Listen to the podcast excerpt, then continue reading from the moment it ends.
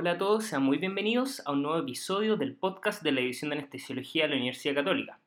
Como pueden ver, este otro de estos eh, podcasts con formato video y el día de hoy les voy a hablar de la trombolastografía. Este podcast la verdad lo hice a pedido popular, ya que mucha gente me ha pedido que eh, hable un poco de este tema, sobre todo porque es un examen que cada vez se está haciendo con mucha más frecuencia. Por eso es que vamos a hablar el día de hoy de esto.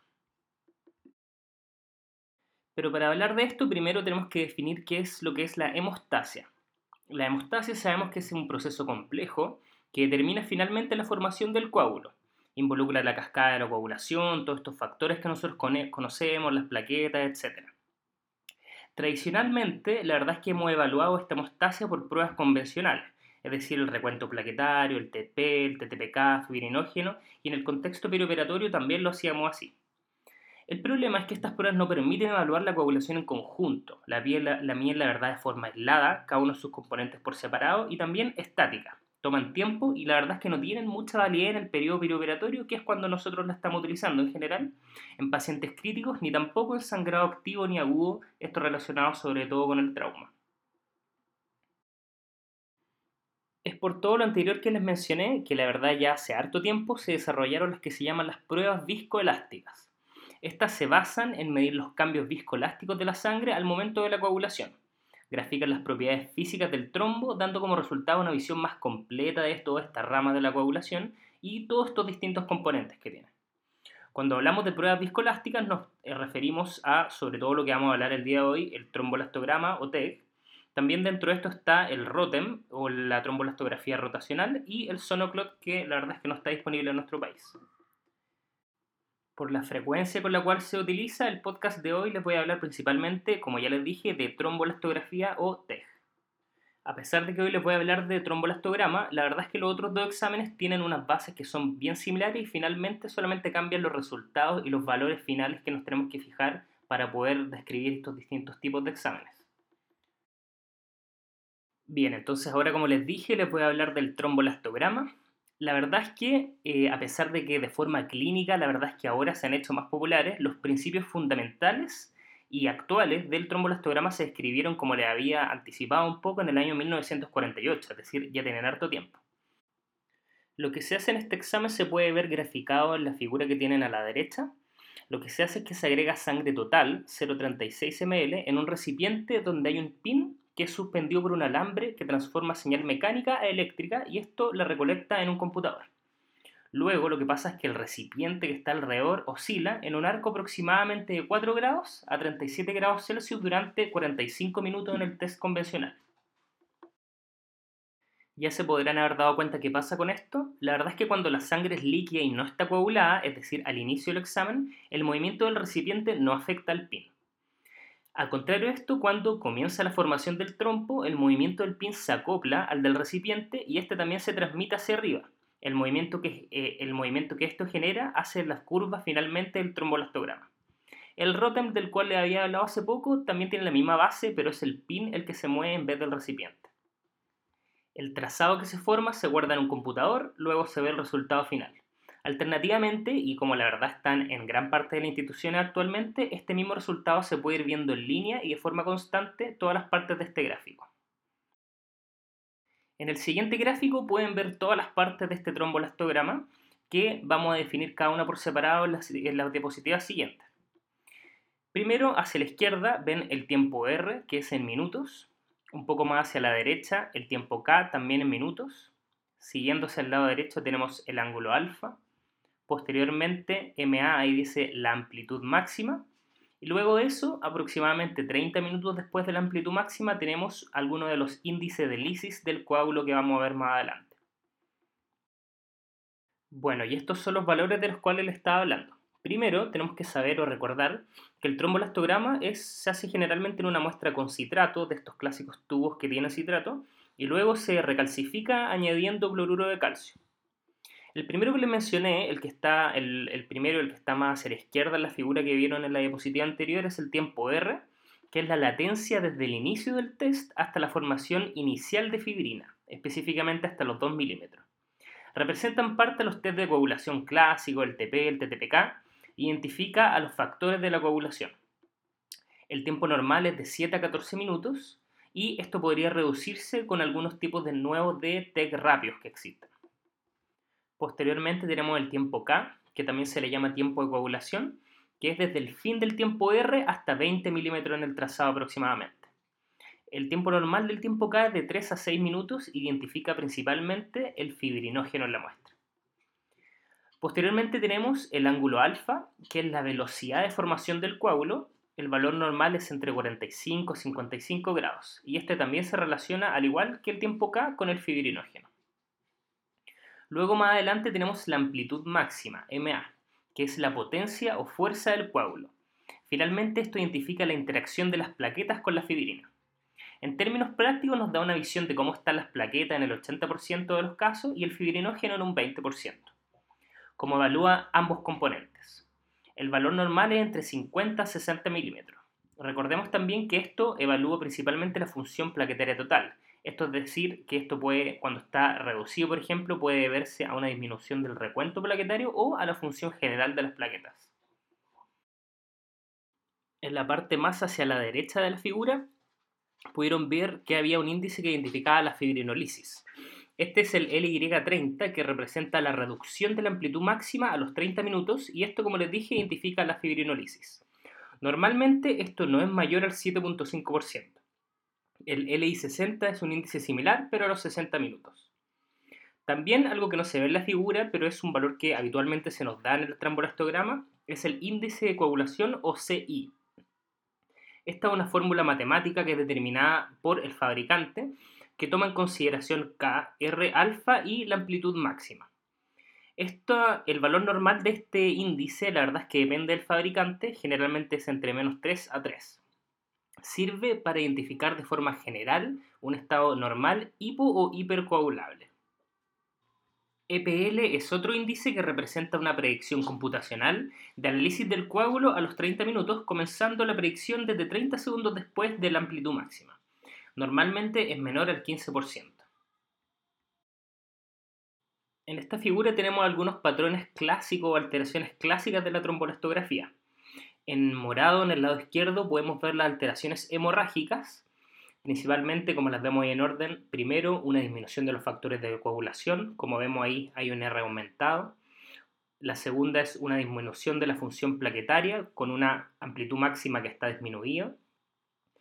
El siguiente se ve un nivel de fibrinógeno bajo. En este podemos ver que hay un ángulo alfa que está disminuido. Y al final de ese lado vemos una mezcla de dos, donde hay una disminución de los factores de la coagulación y una disminución del recuento plaquetario o de la función plaquetaria. Y en estos vemos un R que está aumentado y también una amplitud máxima que está disminuida. Por el lado derecho y ya en color algo naranjo vemos las alteraciones trombóticas. Ahí pueden ver la figura, después la vamos a analizar con un poco más de profundidad se ve hipercoagulabilidad de parte de las plaquetas, con una amplitud máxima que está aumentada, eh, por parte también enzimática y finalmente plaquetas y enzimas. Y hacia abajo en verde están las alteraciones de la fibrinolisis con la hiperfibrinolisis primaria y secundaria, cuyas diferencias vamos a ver en las siguientes diapositivas. Este es un algoritmo que propone el fabricante con respecto al trombolastograma que la verdad es de bastante utilidad como vemos, vamos a ir desglosando este algoritmo en sus distintas partes. Lo primero que debemos siempre descartar es que haya una hiperfibrinolisis. Eso lo vemos con, como ven en la parte superior de la figura, cuando tiene un EPL más de 15% o un índice de lice a los 30 minutos mayor a 7.5%. Si es que descartamos la hiperfibrinolisis, nos vamos a la siguiente parte de la figura, en donde nos pide ver este algoritmo el índice de coagulación general cuando este índice de coagulación no es mayor a 3, nos vamos a la parte hemorrágica del algoritmo, que es la que ven ahora en rojo.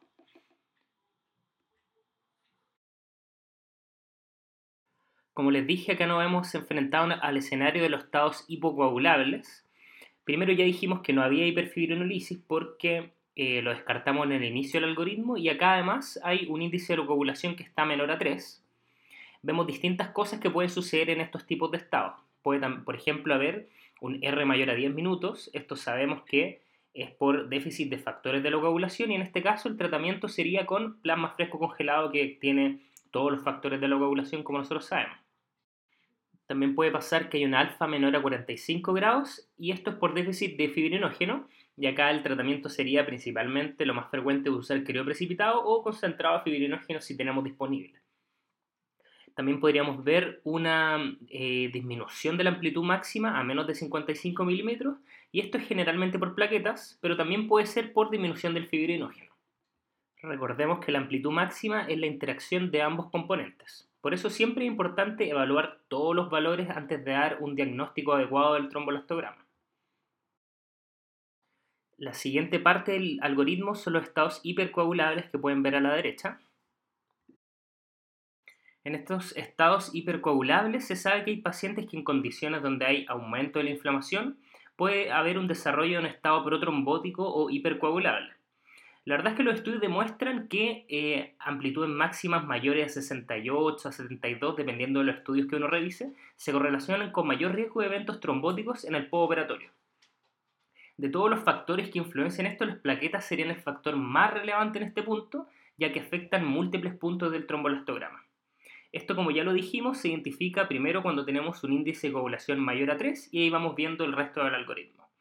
La verdad es que esto generalmente tiene una mayor relevancia en el postoperatorio y tiene que ver con las indicaciones de tromboprofilaxia en pacientes de alto riesgo. Y finalmente, la última parte de este algoritmo son los estados donde hay fibrinolisis importante. ¿Y a qué nos referimos con la fibrinolisis? La fibrinolisis normal es el quiebre del coágulo y la verdad es que este es un mecanismo fisiológico que limita la formación normal de este. La activación anormal de la fibrinolisis determina un aumento de esta y esto puede resultar en sangrado. Las eh, activaciones anormales o exageradas se les dice generalmente hiperfibrinolisis. Cuando estamos hablando de la hiperfibrinolisis primaria, con esto nos referimos a una rápida lisis del coágulo por aumento del TPA, que es generalmente liberado por el endotelio, lo que aumenta los niveles de plasmina incluso sin fibrina circulante. Por eso es la rapidez con que se lisa finalmente el coágulo. Esta sería siempre patológica y el tratamiento clásicamente es con antifibrinolíticos y lo que nosotros tenemos disponible generalmente y lo que utilizamos es el ácido tranexámico.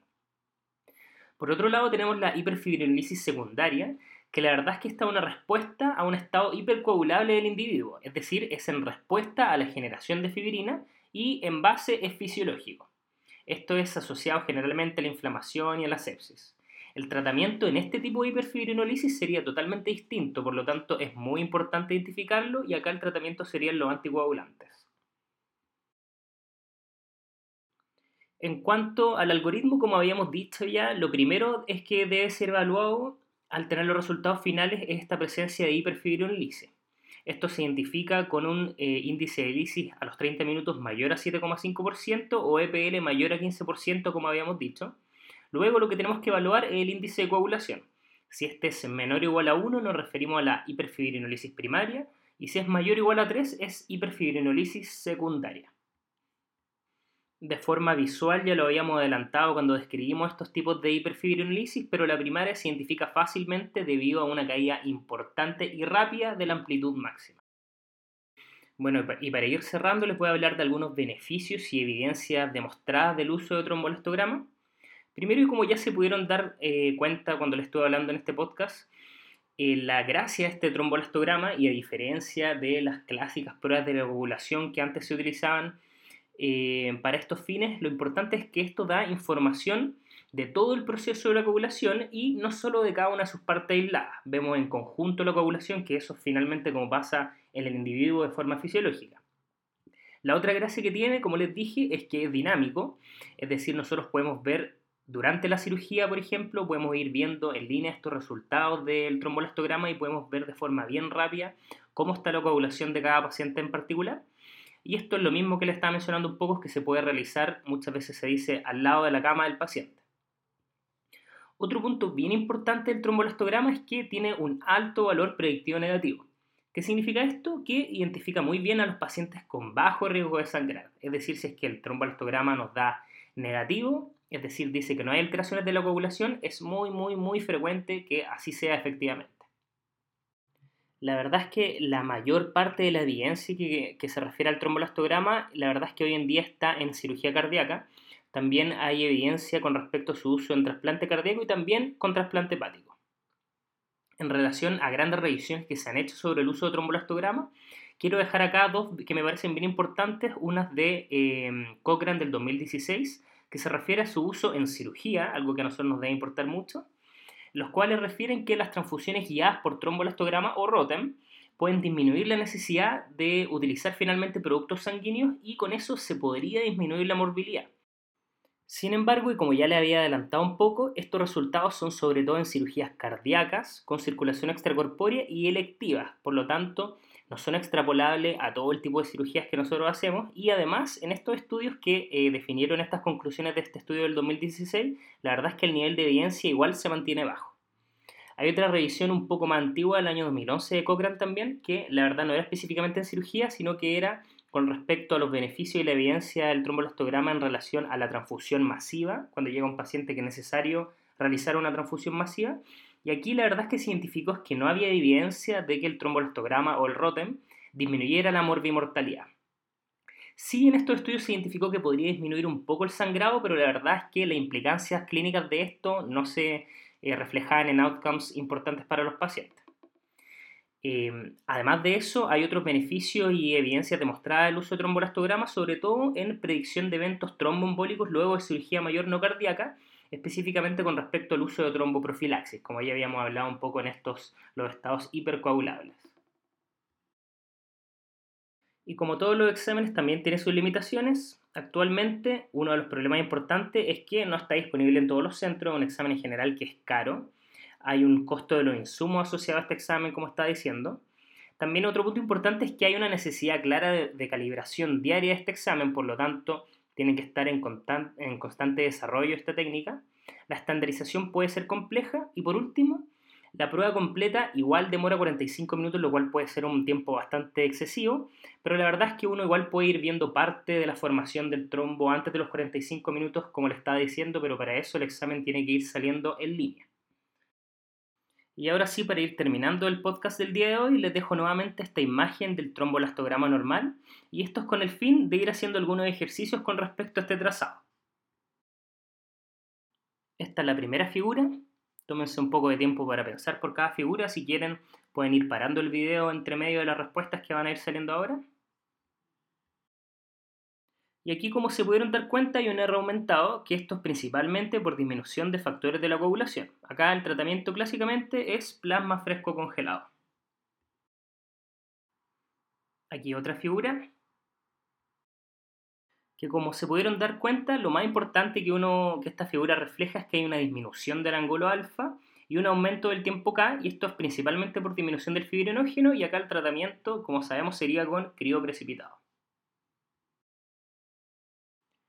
En esta siguiente figura podemos ver algo muy similar a lo que estaba pasando en la figura anterior, pero aparte se le agrega una nueva cosa para que la puedan identificar. Y en este caso, como se pudieron dar cuenta, se agrega una disminución de la amplitud máxima, por lo tanto también hay disminución de, las plaquetas. En este caso, el manejo sería, además de con crío precipitado, por lo que hablamos en la diapositiva anterior, también con plaquetas.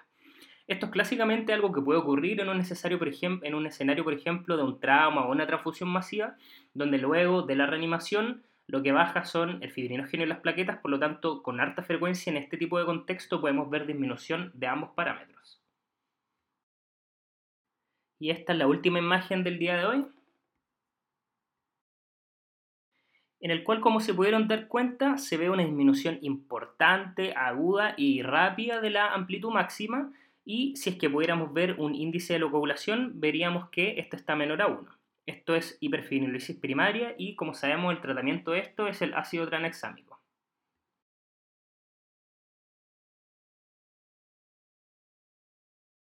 Y bueno, eso es todo por hoy. Como siempre espero que el podcast del día de hoy le haya resultado de utilidad me gustaría mucho que pudieran comentar en nuestra página web si es que les gustó este episodio, darme ideas nuevas de otro episodio que pueda estar realizando, otras cosas que les gustaría saber, como este, que le agradezco a la persona que eh, me dio la idea de hacerlo. Eh, finalmente para mí también fue muy importante realizar este tipo de temas. Y bueno, como siempre recuerden comentar en nuestra página en Facebook, eh, del podcast de la edición de Anestesiología UC, en el Twitter de Anestesiología UC, en nuestra página web También si pueden descargar el, contenido en iTunes, este video se puede descargar desde iTunes, comentarlo ahí y si pueden valorar siempre el podcast, de seguro eh, me ayuda para que este podcast pueda llegar a la mayor parte, a la mayor cantidad de gente posible. Y como siempre, para cualquier cosa, saben que me pueden contactar a mí, a mi correo electrónico, que es mszamora.uc.cl o a través de los comentarios de la página web o de la página en Facebook. Ustedes saben que yo siempre respondo lo más rápido que puedo. Nuevamente, soy el doctor Maximiliano Zamora y en nombre de todo el equipo del podcast de la edición de anestesiología de la Universidad Católica, les quiero dar muchas, muchas gracias por escucharnos y que tengan una muy buena semana. Chao.